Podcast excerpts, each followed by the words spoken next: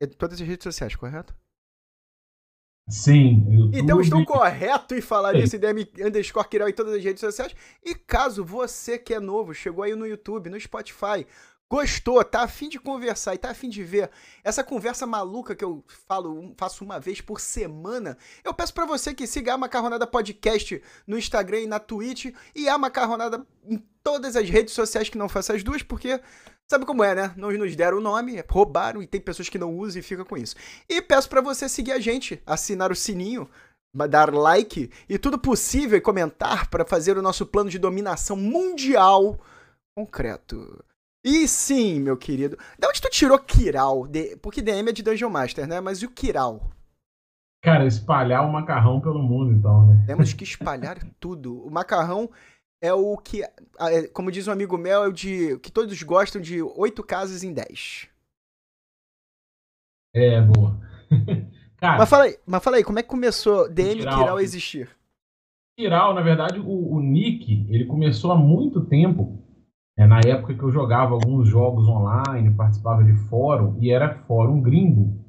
E aí eu usava em inglês, né? Eu usava o Cairo, era Cairo Alchemist. Na verdade, era o alquimista Kiral. e o Kiral remete a, esse, a essa é, assimetria que tem na natureza. Né? O, o, mundo ele tem de assimetria, o mundo é assimétrico, então tem a ver com essa quiralidade, apelido antigo da época de faculdade, e do Cairo Alchemist, a gente traz, né, quando, quando eu comecei, ah, não vamos começar a falar de RPG e tudo, aí eu não, então vamos trazer em português. E aí, Kiral. Kiral Alquimista, na maioria das redes, no Facebook ainda tá um antigo, no, no, no YouTube não tá um antigo, tá dentro Kiral, mas serve. ah, o importante é servir, né? Sim. Cara, e esse logo aqui, muito louco, cara, como é que tu teve a ideia? Cara, o, a ideia do logo é a seguinte: eu sou muito fã do D20, né? Do Apesar dado. Do, é, do dado de 20 faces. Apesar da minha jogabilidade ela ter o jargão de não role o dado. Porque o dado é pesado. Quando o dado vai bater na mesa é um momento de clímax. Mas eu gosto muito do, do estilo do D20. Se você olhar o D20, chapado, ele vira um hexágono, né? E eu uhum. sou fã do Hex Crawling. Então, é, nessa brincadeira que o D20 ele contém o D4, né, ele tem as faces triangulares ali dentro. É, o, o, quando eu comecei a jogar foi o dado que mais me chamou a atenção, moleque. Então sempre gostei muito do D20. E o chapéu em cima dele foi, como você viu, foi inspiração mesmo do Harry Potter. Putz, acertei na cagada. Acertou. Quando eu vi, quando eu, come... quando eu fui ver o Harry Potter há uns 10 anos mais ou menos, eu achei aquele chapéu bem legal. É, inclusive em Aventura Jamolei tem mágico inspirado naquele chapéu.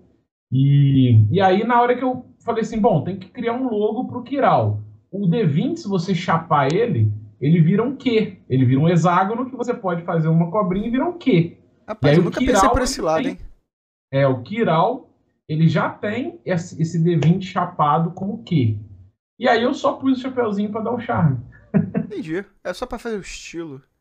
Esse logo, inclusive, quem fez para mim, porque o original eu tinha feito ali de forma amadora. Aí depois eu pedi o Yuri Perkovski, ele que fez esse logo para mim.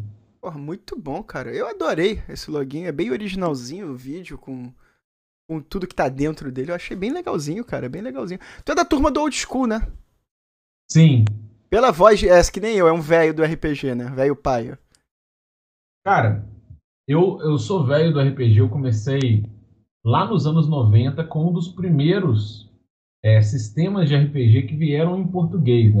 Se a gente pensar assim, que, quais são os primeiros sistemas de RPG que foram lançados em português? A gente tem lá o GURPS, o Desafio dos Bandeirantes, que é Tupiniquim, o Vampiro, e dentre eles o Dungeons and Dragons, que em português foi lançado da Grow, uma caixa preta, e o AD&D segunda edição. Mas eu não comecei com nenhum dos dois. Eu comecei com a, a mãe da caixa do D&D da Grow, que era em inglês, que era a Dungeons and Dragons Rules Cyclopedia. Famosa e, Rule Cyclopedia. A famosa Cyclopedia. E aí um, um, amigo, cara, da rua, ele... É, não sei se existe isso hoje, mas na época tinha aquele esquema de com 15 anos você fazer intercâmbio para os Estados Unidos ou outro país, onde você ia, ficava um ano depois, a Ainda pessoa... Tem.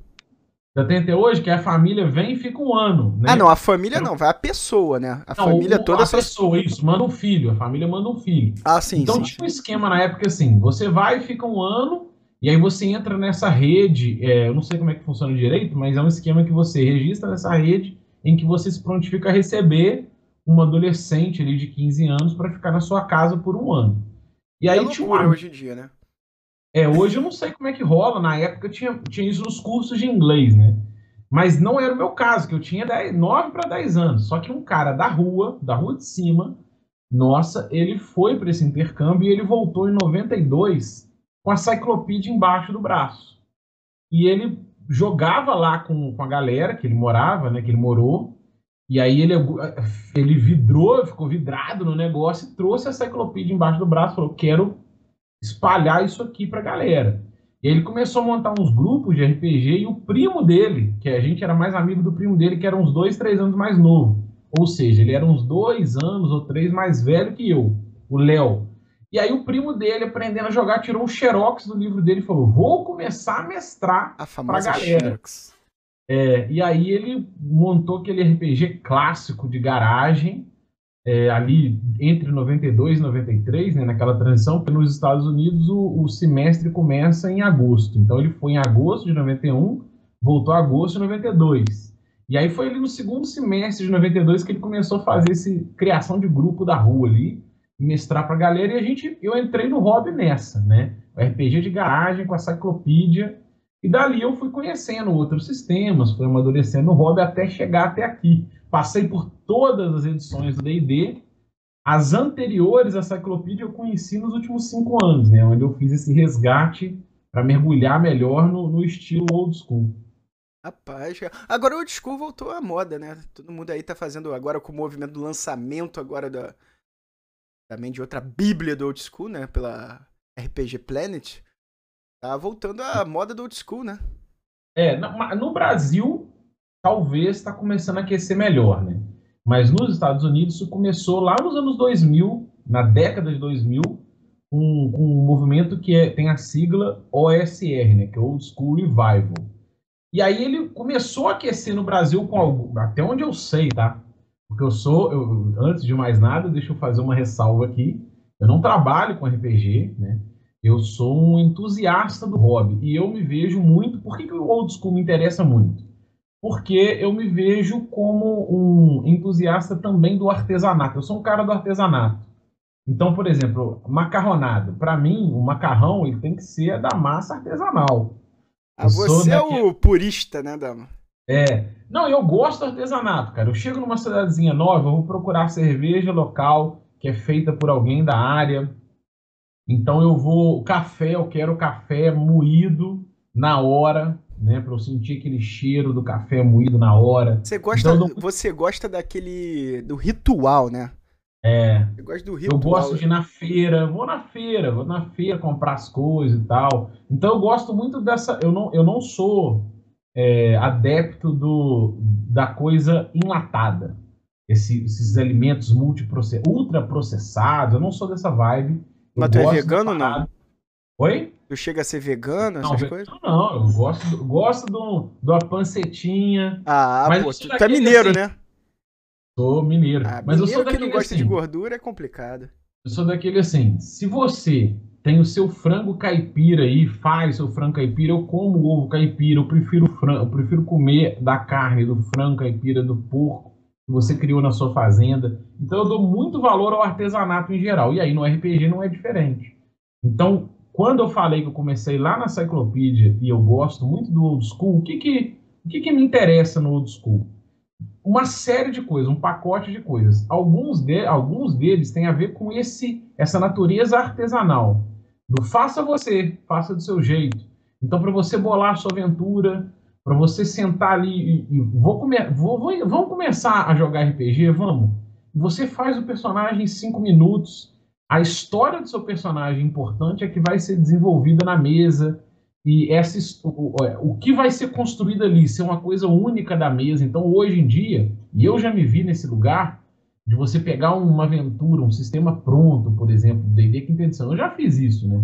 De pegar lá o, sei lá, Curse of Strahd, é muito famosa gosto do módulo, Mas eu já me vi assim, a galera discutindo no fórum, ah, já passou pelo, pelo Mago dos Vinhedos, já passou pelo não sei o quê. Eu falo, cara, na verdade você está ali rodando um programa com a galera toda enlatada na mesma experiência. Não, não quero isso. E aí foi isso que me fez abrir um pouco a mente e resgatar esse estilo artesanal que produz coisas emergentes e únicas daquela mesa, né? Então, muito disso que me faz gostar do old school. Nossa, você gosta daquele papelzinho hexagonal, aquele lapisinho afiado para fazer as, as negocinhos no mapa? Cara, poucas coisas mexem mais com o meu coração do que um mapa recheado de hexágonos, cara. Você tá sendo muito. Você tá sendo velho pai aqui.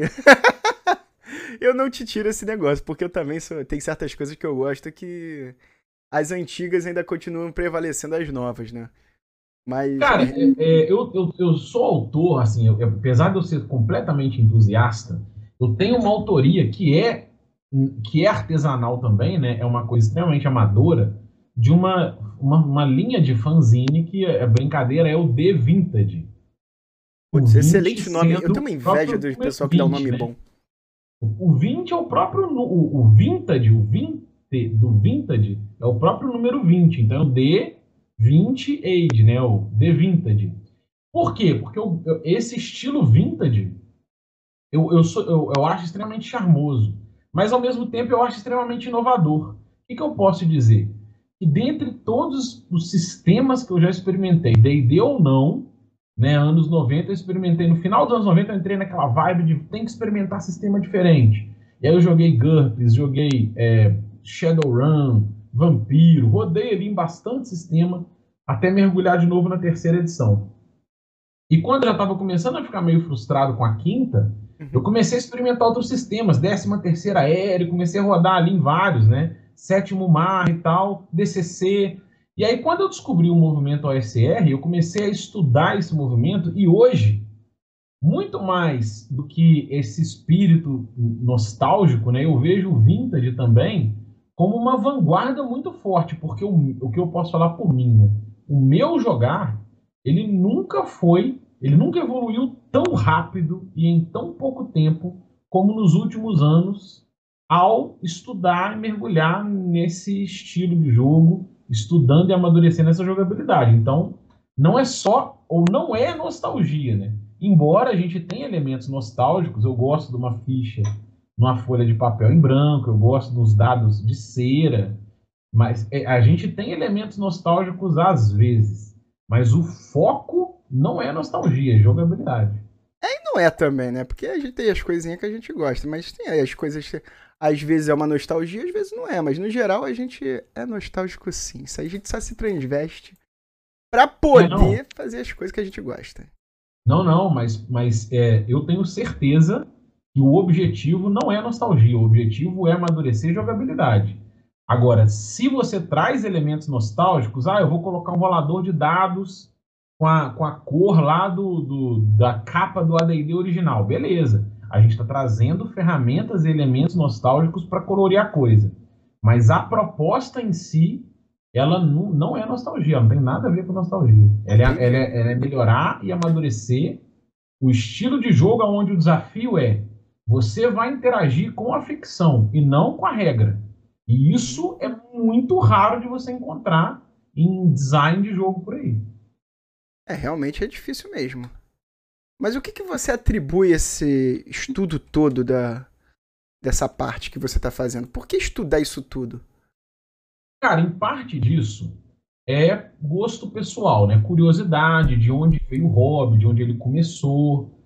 É, a outra parte é o que eu quero melhorar o meu jogo na mesa. Eu quero melhorar o meu jogo. E aí eu fico pensando o seguinte: se você, se a gente vai, vamos jogar aqui agora. E, e aí eu vou interpretar aqui como o, quem está mestrando o jogo, eu vou interpretar, sei lá, um guarda de uma ponte que cobra uma, um tributo para você passar. Se você vira para mim e fala assim, ah, e você dá um caô aí, não, eu sou um eu sou um, um, membro da patrulha da noite, eu sou honrado, não sei o que. Isso é um caô. Você tá me dando um caô. Eu tenho que entrar agora. Aí eu falo assim: olha, então beleza, joga aí um teste de enganação para ver se você engana esse guarda. No final, o seu caô não faz diferença nenhuma. O que vai ser resolvido é o dado. Né? Uhum. E o que a gente quer amadurecer é, não, peraí, eu quero que o seu caô faça a diferença. O que, que você está falando? Interage na ficção. Qual argumento você dá? E a partir do momento disso, se você abrir isso para tudo, para destrancar uma porta, para investigar uma sala, pra, no combate, quando você começa a abrir isso, a sua interação com a ficção, ela passa a ser um amadurecimento é, tão melhor no jogo e tão mais maduro no jogo, em que o sistema de regras ele precisa vir para dar suporte a isso e não para definir isso. Porque quando define, qual a diferença da você ele ou eu? Quem vai definir o dado. Não faz diferença. Nossa, tu combinou com o Balbi isso? Não, é, mas o, Bal, o Balbi é um. Ele está no meu apêndice N, né? O Balbi ele é um dos caras que a gente troca muita ideia. É, lá em 2017, quando eu descobri o Dungeon Crawl Classics, foi numa live que o Balbi estava fazendo de anúncio do DCC, e ali eu conheci ele. Eu falei, cara, que maneiro esse sistema. E aí eu comecei a trocar ideia com o Balbi, ele é super aberto, trocava ideia comigo ah, direto. Tá. E aí eu comecei a acompanhar e apoiar o Café com Dungeon. A gente troca ideia desde lá, e um amigão meu. Então, temos muito em comum, gostamos das mesmas coisas no RPG. Inclusive o exemplo que é parecidíssimo que ele deu também no nosso podcast foi exatamente esse. Qual? Do cara? Aham. Uhum. Não, então deixa eu dar outro. Não, pode fazer ter... diferente aqui. Não, é bom para quem está ouvindo aí ver outro exemplo. deixa eu dar um outro aqui agora. Então vamos pegar como exemplo. Imagina que você. Vou fazer uma sala, tá? Vou ilustrar uma sala. Uhum. Imagina que, que eu, eu, eu vou mestrar essa sala, então eu tenho que ter consistência do que tem nessa sala. Eu vou fazer assim: olha, no teto dessa sala tem um candelabro com 10 velas. Mas uma dessas velas é falsa. Ela é um, um, um, um porta-pergaminho que o mago foi lá, cobriu com a cera da vela para simular uma vela e ele encaixou ali. Esse pergaminho é um pergaminho, sei lá, poderoso, de forma gasosa, que ele vai usar em uma situação de emergência. Então ele deixa ali escondido. Se acontecer alguma coisa no castelo, no lugar, ele vai correr ali, vai abrir essa vela vai usar esse pergaminho para ficar gasoso. Não, essa é a magia que ele deixa ali escondida para ele. Pronto. Então, coloquei na sala um elemento secreto. Outro elemento secreto. De repente, é um castelo muito complexo. O mapa desse castelo, bem detalhado, ele fica enrolado e escondido atrás de um quadro na sala. Terceiro elemento, um alçapão, que abre para uma sala subterrânea que está embaixo do tapete. Pronto, coloquei os três elementos. Como que hoje eu faço? Você entrou na sala, eu vou, eu descrever primeira, as primeiras coisas. Né? Eu, eu, tento, na hora de mestrar, olhar pelo seu olhar, na primeira pessoa. O que, que você vê, o que, que você respira, o que, que você sente ali, né? É uma sala fria, uma sala quente, na luz da tocha, você vê uma estátua no meio da sala, você vê, você vê um candelabro de velas em cima, um armário de livros e tal.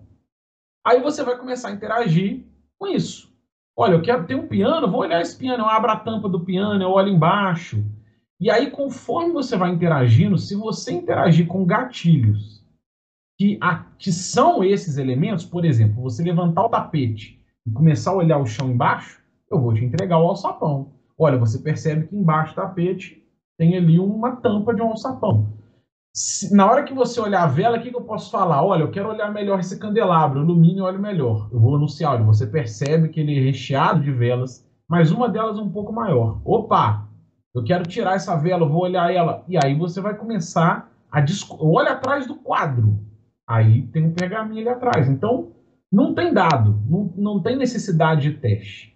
Você que tem que descobrir, interagir com isso aí, descobrir. Então, eu sei os gatilhos e é assim que eu tenho feito hoje como eu faria, de repente, há 10 anos, né? Faz aí um teste de investigação. Ó, oh, você percebe o tapete meio dobrado. Você percebe que alguma das velas é maior que as outras. De acordo então, verdade, com o peso do dado, tu dá dica pro, pro cara para ele achar. É. E é, não é o que eu quero mais. Eu, eu, eu não quero que você role um dado aleatoriamente. Eu quero que quando o dado for bater na mesa, ele tenha um significado muito claro do que pode acontecer. É um encontro aleatório? É uma chance em seis? se sair um, vai acontecer alguma coisa, vai chegar guarda, vai chegar uma criatura diferente aí que está navegando pelo lugar. Que criatura? De repente os guardas, o castelo está em alerta, tem cachorro solto, tem guarda rodando, tem prisioneiro fugindo, aí tem uma tabelinha de encontros aleatórios. Então, o dado é isso. Então, você olhou no olho do basilisco. Opa, você pode virar pedra. Faz uma salvaguarda aí, senão você vira pedra. Então, o dado vai bater na mesa, você, você jogando tem que ter uma noção clara do que vai acontecer na falha, do que vai acontecer no sucesso e qual o significado desse dado. Quando você aliena isso, você começa a jogar o dado para qualquer coisa, para investigar. Ah, eu quero destrancar uma porta. Rola um dado aí. Você tira três. O que, que significa isso? Não sei. Falhou. Aí você começa a ficar tentando achar solução para falha. E isso eu não quero mais, né? Então o caminho, e ainda está sempre em amadurecimento, né? Que é um XP em construção, mas o caminho é esse. É você ir dando mais importância para você, macarrão, tá jogando e as suas decisões serem diferentes da do, do, do, José, da Maria, e cada um tem impacto no jogo, não a, o personagem. É dar o peso pro que eu decidi, não pro que o dado decidiu. Boa noite, Isso. Fábio HF Castro, bem-vindo aí. É, não, mas eu, eu gosto muito, cara. Eu tava falando até isso com, com, com... Eu acho que é o Art Cobold. Tá, é na Twitch? Porque no YouTube eu não vi, não. É na, na Twitch, é o Art Cobold. É, é o Art, Art Não, ele tá como Fábio HF Castro. Vai ter a arte dele na próxima zine. Vai ter. E como é que é essa zine aí? É ele sim, ele acabou de falar aqui. Bem-vindo, querido. Como é que é essa zine aí? Me conta. Como é que tu teve essa ideia maluca de fazer Cara, essa zine? Pois é, é uma coisa muito curiosa, né? As zines, eu não, não, não conhecia zine, né? não, não era do movimento zine. Mas eu, eu, eu, pessoalmente, comecei a ver zine dentro do movimento OSR. Eu comecei a ver uma galera, o Gustavo Tertolione, por exemplo que começou a fazer uma zine para o sistema Lamentations of the Flame Princess. Nossa, esse nome eu acho é. excelente, cara. E ele começou a fazer como Vomitations of the, the. Como é que chama? Ih, cara, peraí, deixa eu pegar aqui agora. Não posso errar o nome. É, Vomitations of the Grotesque Princess, no caso. e aí, o Vomitations vem muito da ideia dele de vomitar as ideias dele sem filtro numa fanzine. Então ele coloca ali é, coisa política e, e, coloca personagem com muito claro qual que é o posicionamento dele, fazendo uma sátira em algo da, da nossa sociedade. E aí ele faz essa fanzine muito legal. Eu descobri ela dentro do movimento OSR e descobri outras fanzines. Né? Fui descobrir, descobri a fanzine. O primeiro que eu vi foi o Zine Portal, que o, o pessoal do Regra da Casa fez uma, uma divulgação para fazer uma zine 24 horas. Aí o Alexandre ganhou e ele fez zine portal em que ele, você pagava 3 reais para ele e ele te mandava zine pelo correio. Pô, pelo correio? É, ele mandava no correio, na dentro da cartinha, te mandava pelo correio, você recebia em casa. Você só pagava o um envio, que era 2 ou 3 reais, uma coisa assim. E aí eu comecei a ver isso, falei, cara, que legal, né? Um, mandou uma aventura aqui feita à mão, ele fez à mão, tirou xerox lá e mandou pelo correio. E aí o, o Tertuliano fazendo uma série, eu falei, cara, que bacana. E eu comecei a olhar zines da OSR, e aí tem várias muito legais, né? O, o Dungeon Crawl Classics tem uma série toda gratuita no, no Drive Pro RPG, que é o Gong Farmers Almanac, né? Que é o, seria o almanac do, do, do, carinha lá do fazendeiro que toca o gongo, né? Que é essa chamada de um, de um personagem nível zero, né? De, um, de uma pessoa ordinária à aventura. E aí eles fazem essa zine que é gratuita, tem colaboração da comunidade, manda arte, tudo. Eu falei, cara, que, é um mundo que eu não conhecia. E eu comecei a divulgar isso no canal. Eu pegava uma zine em português, falava de uma comecei a falar disso. Aí o Miguel, que é acompanhava o canal, ele já era muito vidrado em zine de música. Ele falou assim, cara, eu faço fanzines de música, é, de recorte, de coisa aqui, de partitura e tal. Você não quer fazer uma zine de RPG e eu colaboro, não? E eu falei assim, cara, eu não tenho experiência nenhuma com coisa de RPG, com zine, com, né, com, com essas coisas. Mas eu, eu, faço aventuras, eu tenho material de mesa. E aí ele falou assim, então beleza, você monta aí um material, me manda no Word mesmo, do jeito que você quiser aí, que eu vou fazer a diagramação, ilustro aqui e a gente monta a fanzine. Aí eu fiz assim.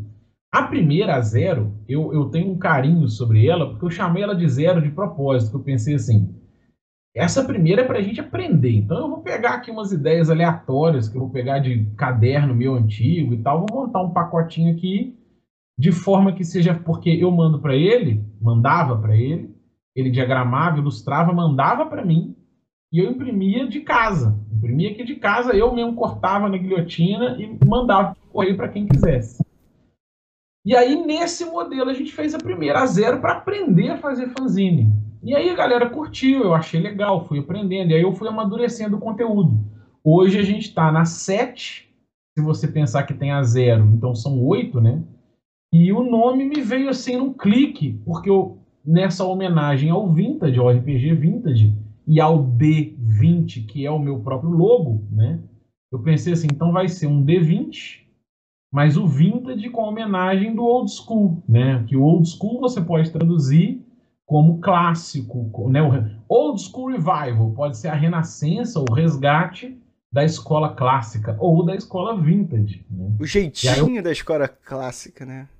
Oi? Aquele jeitinho antigo da escola é... clássica, aquela coisa. Aí eu pensei nisso, olha, então o D vintage vai ser isso, é o D20 e o D, aquele apóstrofe, onde o D20 pode ser dado e esse dado pode ser o próprio dadinho do jogo, os dados poliédricos, ou dado de informação, conteúdo. Então, conteúdo vintage. Mas nesse logo, brincando com o D20 do jogo, com o D20 do meu logo, com o, o, né, o, o, o, o vintage da, do clássico, do old school. Essa, essa é a ideia. E aí a gente faz, cada fanzine tem uma, um tema. Então, a, a, depois da zero, a gente vai fazendo várias temáticas. A última, por exemplo, chama Dungeons Gerais, que é uma, um combinado de 12 autores em que eu fiz um convite aberto de falar assim: vocês já ouviram falar no projeto One Page Dungeon, que é faz uma aventura em uma página? Ah, Aí, manda para mim, os 10 primeiros vão entrar na fanzina. Aí me mandaram 12, 12 pessoas mandaram. Eu falei, então vamos fazer 12, porque aí 12 também fecha. E a última é essa, é um, é um, é um combinado, tem o texto do Lucas Carton, tem um texto meu, e tem 12 aventuras rápidas de uma página nessa fanzine. Todo o material digital é gratuito, ele fica disponível a, ainda hoje no Dungeonist, mas como o Dungeonist vai deixar de ser marketplace, a gente pôs já no Drive Thru RPG, e vai, vai ser lá a partir de agora. E a versão física eu faço artesanalmente aqui algumas, anuncio de vez em quando no Instagram, quem quer eu mando pelo correio. Ela é um projeto sem fins lucrativos. Na versão física, a gente só pede uma ajuda de custo pelo custeio da própria versão física. E é isso. Esse é o projeto. Muito bom, curti pra caramba. E se você quer saber mais, você depois pega o link que tá aí embaixo no post para você, tanto no Spotify ou no YouTube. Vai estar tá aí o linkão para você conhecer o projetinho também. E agora temos uma pergunta do FH Castro. Ou Goblin, o que que você falou? É Goblin. Articobold. Articobold. Kiral, tenho uma dúvida sobre o DCC. Queria testar pelas referências AOSR. Curto muito a proposta do funil, mas fico no receio de ser algo muito travado por regras e rolagens. Isso procede ou vale tentar sem tanto apego à regra em si? Cara, vamos lá. É, eu não tô vendo a Twitch, não. Então, quando tiver coisa na Twitch aí, você me vai me falando que eu tô Não, já tô mandando essa pergunta que ele fez lá. Isso. É o seguinte. Eu enxergo o DCC. Qual é a diferença do DCC, por exemplo, para o D&D clássico, né? Para o D&D Zero, para o D&D BX ou para os retroclones dele, como o que está em financiamento coletivo ou dos coessentes. Qual a diferença? Esse, a, a OSR ela tem essa primeira geração que envolve você olhar para as regras do D&D clássico e resgatar elas com uma nova jogabilidade, com uma nova roupagem, uma nova diagramação, mas mantendo compatibilidade de regra. O DCC, que é a pergunta dele, ele já faz diferente. Ele, ele tem um espírito que eu chamo pulp. O que, que é isso? Ele tem esse espírito episódico que mergulha muito mais na experiência do apêndice N, que é a literatura que inspirou o D&D.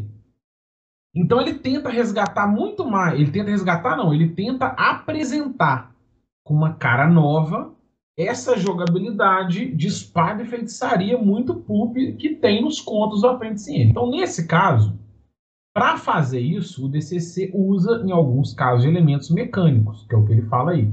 Por exemplo, ele tem sorte, o ladrão ele joga muito com a sorte, o guerreiro faz feito extraordinário, o mago, para magia ser selvagem, como, ela, como é a proposta do apêndice N, ele tem que fazer um teste de conjuração, porque a, ele, a, a magia pode falhar, pode nascer um olho nele, pode nascer uma perna de polvo. Então, essa, essa textura mais pulp do DCC traz elementos mecânicos. Mas não é, não é necessário você ter essa roupagem toda travada, não. Isso nem é o ideal, né?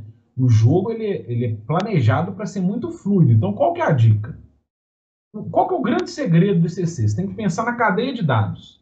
Você tem lá os dados estranhos, né? D3, D4, D5, D6, D7, D8, D10, D12, 14, 16, 20, 24 e 30.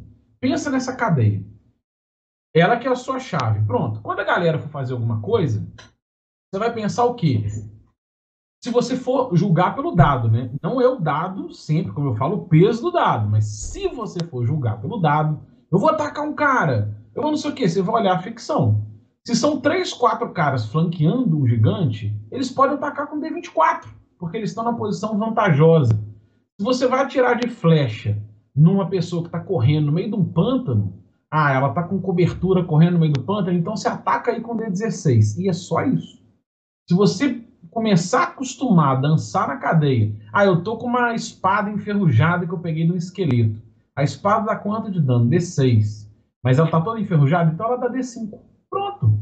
Você, é, explorando essa cadeia, você consegue mestrar o, o, o jogo muito fluido. E o funil, ele não é uma proposta de aventura nível zero, ele é um funil. A ideia dele é ser uma, uma, um filtro de personagens. Né? Você está jogando a construção de personagens no funil. Então as aventuras elas vão ser letais mesmo, precisa estar claro para a galera. Vai ser um moedor de carne.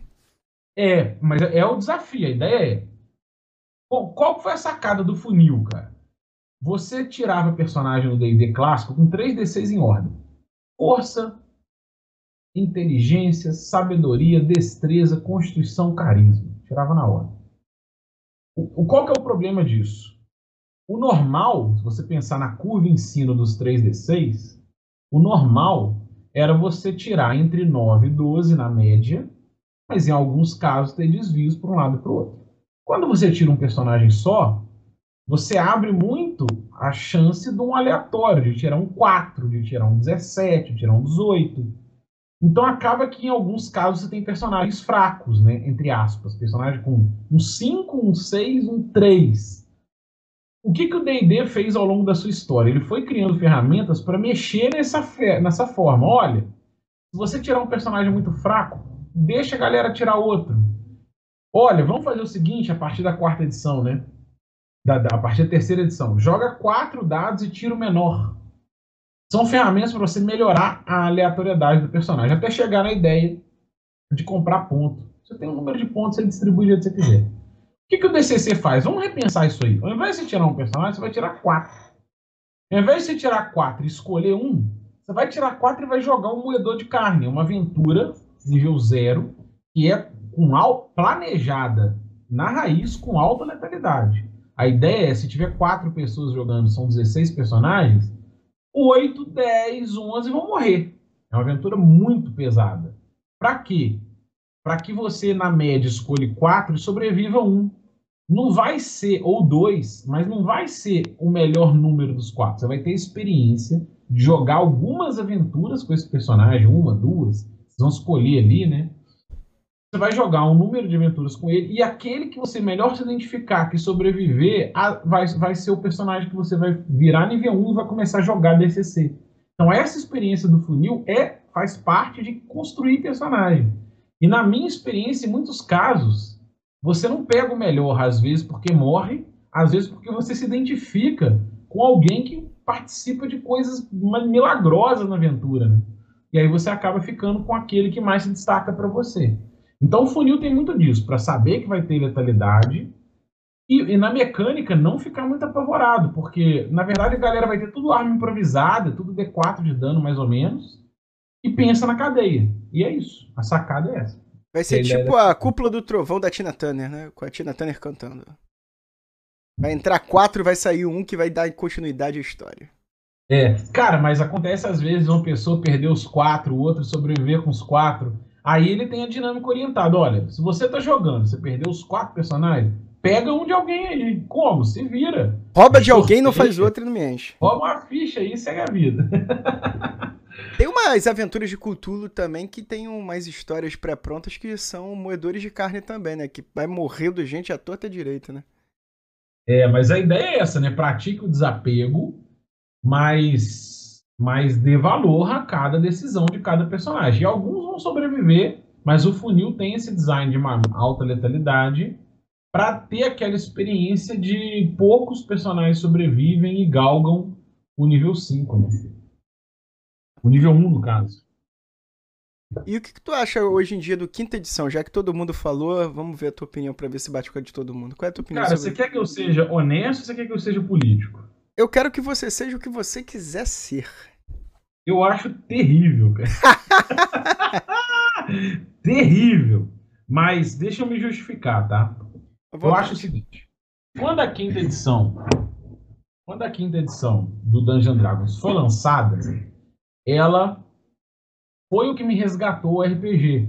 Porque eu já estava uns 4 ou 5 anos afastado do hobby. E aí uns amigos que moravam em outra cidade, a gente já tinha espalhado, sabe aquele espalha montinho que em algum momento da vida acontece? Uhum. Tem um grupo que joga ali junto desde moleque. E aí um passa no vestibular na outra cidade, o outro vai morar fora do país, o outro casa, tá com um filho pequeno, tem mais tempo. E aí eu também arrumei outro trabalho fora, e aí espalha todo mundo e meio que assim, numa janela de menos de um ano o grupo dissolveu. Foi ele mais ou menos entre, em torno de 2010 e 2011. E aí, cara, eu fiquei bem afastado do hobby. Quando começou a anunciar a quinta edição, a galera é, virou para mim, começou a entrar em contato, né? Cara, você viu que vai lançar a quinta edição do D&D? Estão fazendo uma chamada. E aí, por curiosidade, eu comecei a entrar na internet e entrar nos grupos do Facebook para acompanhar o anúncio da, né, prévio do que vai sair a quinta edição, que saiu em 2014.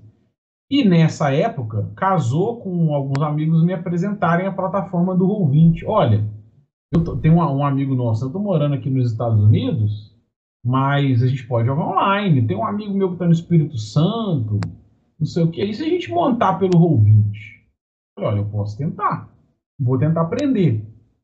Então a quinta edição ela teve essa, essa importância que como o D&D é uma marca muito poderosa, né, Dungeons and Dragons, tá no, no Stranger Things, tá no Big Bang Theory. Verdade. O peso dessa marca, é, o anúncio dela mobilizou a galera e me mobilizou a dar uma chance. Falar, cara, vou voltar a jogar RPG com a quinta edição. Então eu tenho esse carinho muito grande pelo, né, por esse movimento.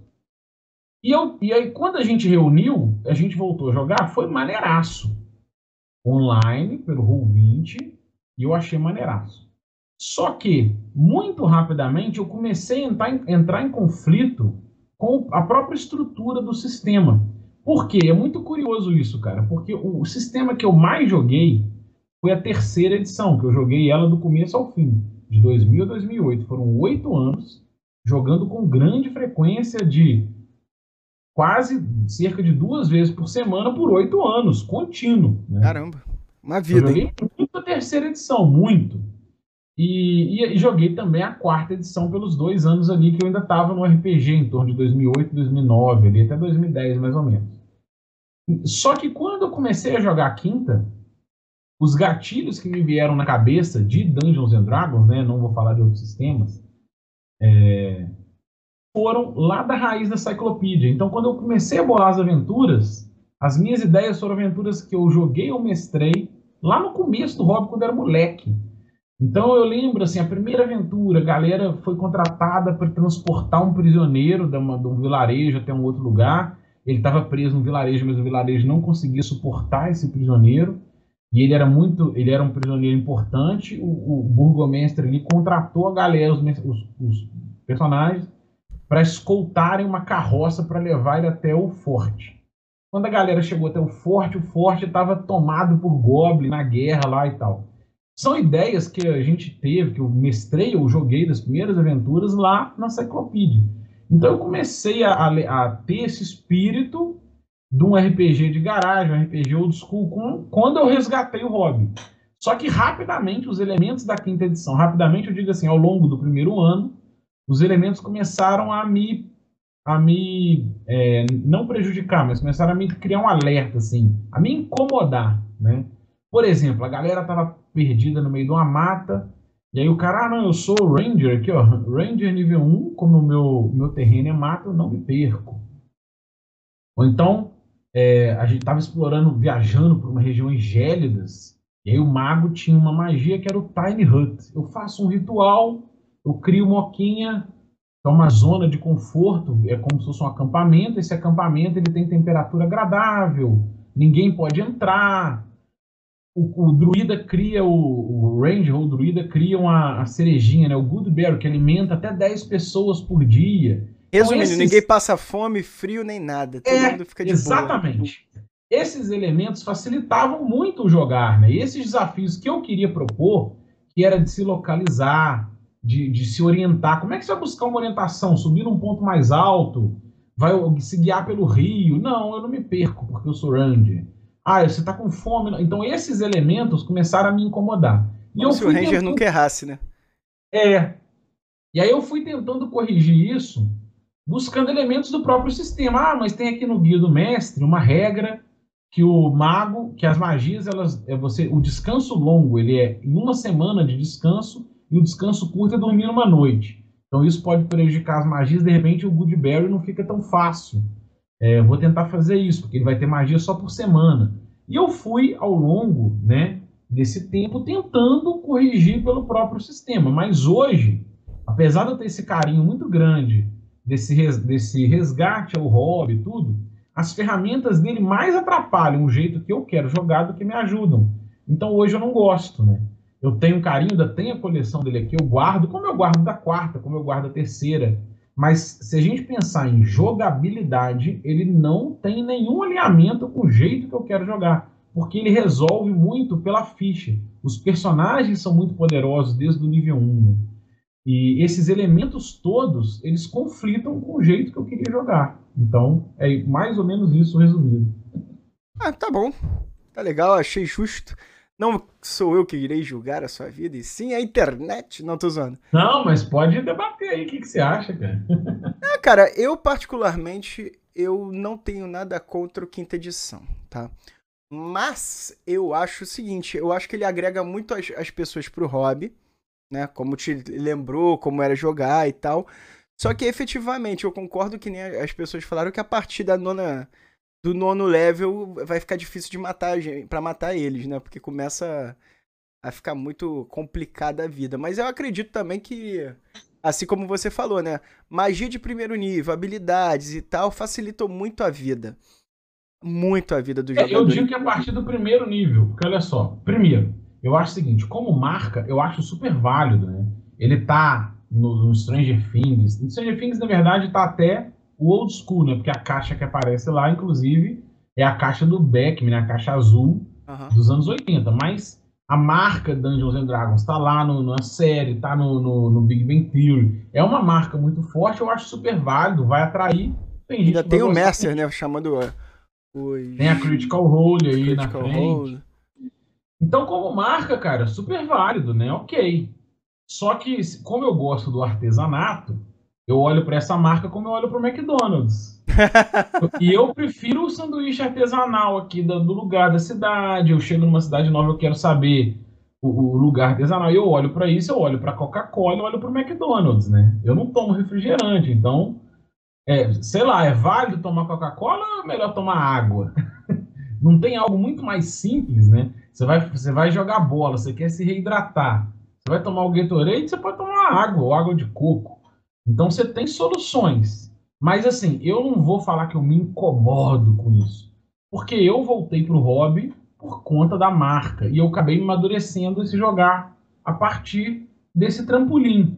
Então, ok, né? Ok, não me incomoda, não. É mas, de escolha. Mas desde o nível 1, assim, mas pro meu jogo, eu acho que ele conflita muito, por isso, hoje eu não vejo zero possibilidades de eu topar jogar ou mestrar uma mesa porque o meu tempo é caro e eu não quero gastar o meu tempo com algo que não tem a ver com o que eu quero. E eu vou te dar o exemplo do nível 1, tá? Uma reflexão que eu fiz. Imagina o Mago nível 1. O Mago nível 1 do D&D quinta edição, ele já começa aí com, se não me engano, quatro magias de nível 1, quatro ou cinco. Muitas delas podem ser rituais. Então ele pode ter o detectar magia, que ele faz como ritual. o familiar, que ele faz como ritual. É, algumas, ele começa com cantrips, né, magias de nível zero, então ele faz luz, por exemplo, faz o fogo, o, o fogo fairy, né, esqueci o é nome o fogo agora. fato. É, que é aquela luzinha que ele faz quatro, mini, quatro, como se fossem quatro tochas flutuantes que ele manda pela, pela dungeon. Então, são várias ferramentas em que deixam esse mago é, quase como um Batman, né? Ele quer fazer uma exploração, é, mas pensa só, ele quer fazer uma investigação. Ele pode ter um familiar ali que é um ratinho, por exemplo, um passarinho, ele, ele concentra, olha pelo olho do ratinho, o ratinho entra lá na taberna e começa a ouvir, ver a conversa da galera. E morrer, morreu, né? Ele pode mapear, né? Uma dungeon, por exemplo. Tudo bem que ele pode morrer, né? Já aconteceu, mas ele, ele pode fazer mapeamentos, ele pode ter um gato de familiar, ele pode usar isso como para fazer um mapeamento, um falcão, uma coisa assim. Então já tem um recurso muito poderoso, que ele não gasta muito para ter outro. E que, e que com um familiar ele tem isso fixo. Ele tem as né? ele faz luz o tempo todo, enquanto que um mago, agora vamos pegar o comparativo, o mago no D&D, só para fechar nesse mago, né? E ainda assim ele pode fazer duas magias de combate. E ainda recupera essas magias de descanso curto Então, é... para você ferrar esse cara, você vai ter que fazer ele dormir menos, fazer, gastar magia é, pra caramba e não poder recuperar. Ao invés de você falar assim, um rio é um desafio, uma caverna escura é um desafio, tocha, né? Elementos são recurso. Você quer fazer um dungeon crawl consistente? O tempo que você vai andar na dungeon, olha, faz diferença. É o número de tocha. A tocha pode apagar, você tem que acender. Imagina se sua tocha está chegando no limite e dá um combate. E a luz pode acabar no meio do combate todos esses elementos que eu acho super ricos serem explorados, eles são alienados quando você tem esse recurso infinito. Que se você tem uma pedrinha com luz, que é uma cantrip, e alguém vai lá e tampa ela, joga ela no rio, você vai fazer outra, né? Então esses recursos infinitos, comparado com um mago, que se tiver magia de luz, ele só tem isso, ele faz luz e acabou, e não é infinito nem nada, ele não tem. Então, assim, a, a ideia é: eu quero desafiar você, eu quero desafiar quem está jogando a ter boas ideias. E isso é muito dificultado quando você tem elementos muito poderosos desde os primeiros níveis, né? Como eu já citei aqui da, da cerejinha, que você pode fazer todo dia, 10 pessoas não precisarem de comer. Então são vários recursos tão poderosos desde o começo que me fazem não ter interesse em, em usar essa ferramenta, mas quem quiser usar de boa. Para mim é, para jogar com essa ferramenta, você tem que entender que está jogando com super-heróis. Um personagem sim, sim, sim, poderoso, é isso? É, você tá jogando com pessoas fora da curva, não é, não é um aldeão que teve o chamado do, do desejo e foi é. lá e. A chamada aventura e foi lá, né? E de boa, né? Quem gosta de jogar com personagem poderoso de boa, mas o, o jogo é outro. O é, mas aí vira gamificação. É do cara ordinário, é da pessoa ordinária. É a pessoa que tem o rio para atravessar e aquilo é um desafio que vai viajar para um lugar que é três dias de viagem, e aí, eu vou comer o quê? Eu vou levar água? Essa carga vai fazer diferença? Essas decisões que eu gosto de ver na mesa, não é isso?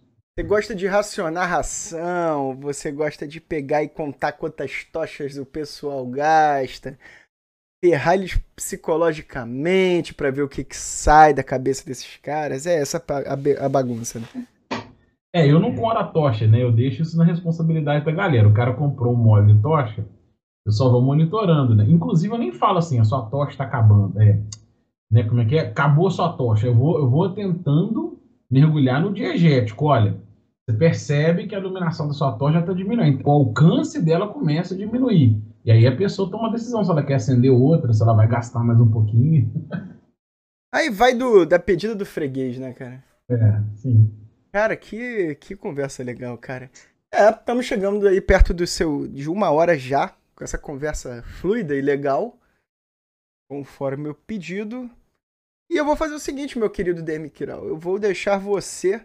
Hoje não vai ter close-up da alegria, mas eu vou deixar você com a fala da alegria para fazer a, o seu jabex, a sua propaganda. E tudo que apetecer agora você no coração. Vai. Cara, deixa eu só fazer mais um adendo aqui, um parêntese antes. Por favor. Você, você me perguntou muito, né? Mas você especificamente, qual seria o seu sistema favorito? Passion de las Passiones. Eu gosto muito do PBTA. Ah, tá. Eu acho que eu já ouvi falar, né? Eu de, de no, simula novela mexicana, né? Exatamente. Eu sou apaixonado por novelas, no geral, mexicanas e antigas, né? Não é essas merdas de hoje em dia. Doideira. Eu gosto da, daquelas partes antigas. Inclusive, já que ele me deixou a deixa, eu vou falar para você e no canal Vedzarok. E final desse mês eu estarei no canal do Ney, da Guilda do Ney, narrando mais uma das minhas novelas na tentativa de eu ser Varci, é, Valcir Carrasco Baixa Renda. Legal. É, garotinho. Legal e surpreendente, como você tem esse microfone aí do Cutulo, achei que você ia falar que era o Call of Cutulo, alguma coisa Não, não, não. A, a gente tá agora. A, eu tô narrando no Vedes a, a, minha releitura de Maria do Bairro. Sabe-se Deus como, mas. É a releitura de Maria do Bairro. E eu vou ver o que eu faço pro Ney, qual novela que eu vou fazer a minha releitura em cima, e seja o que Deus quiser. agora, agora fechando o jabá, né? Momento Não, jabá. Sim, agora é o momento jabex para você. Cara, momento jabá. Então é o seguinte, é, eu sou eu, go, eu jogo RPG e o meu objetivo é amadurecer e melhorar o nosso jogar.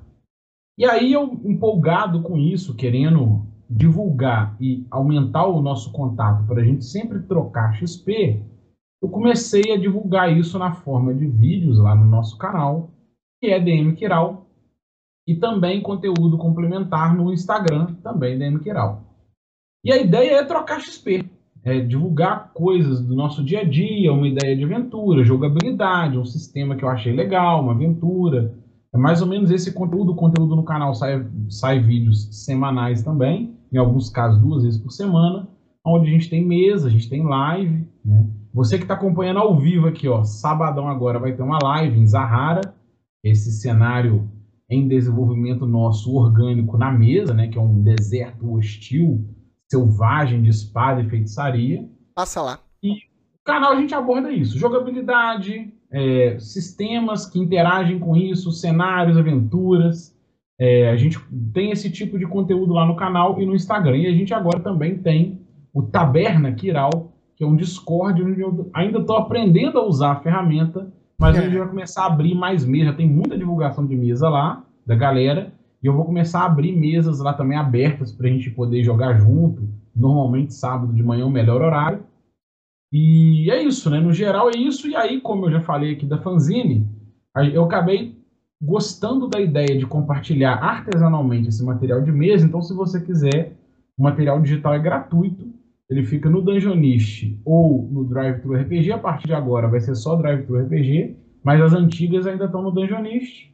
E é D20 você vai procurar pelo D, o número 20 e Age, né? Que é a brincadeira em português desse, desses dados, dessa informação vintage. Então, D20 é só procurar lá, é uma coleção de fanzine que vai do 0 ao 7 por enquanto. A gente já está com a 8 pronta. E é isso, né? fanzines com conteúdo de D&D clássico, material no YouTube, no, no, no Discord e no Instagram também com, complementar a isso.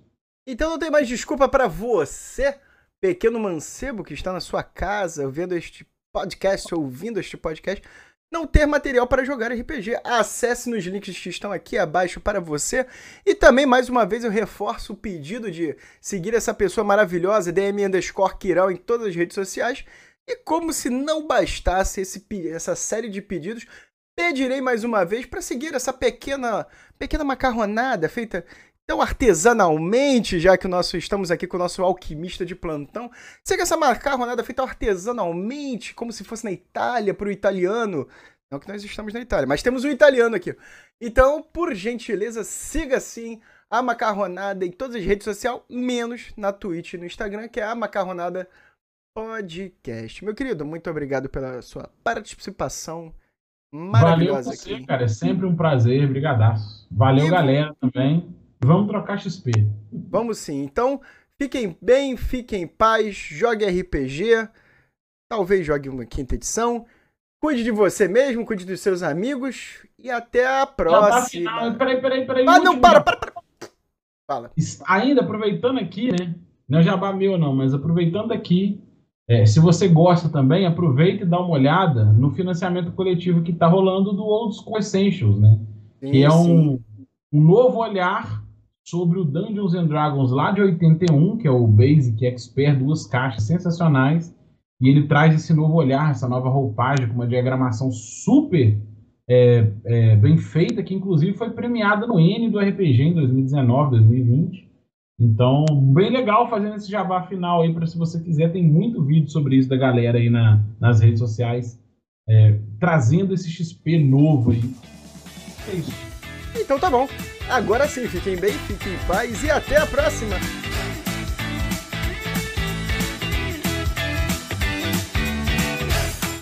Macarronada bem. Macarronada! Macarronada deliciosa. Macarronada. Ah, macarronada.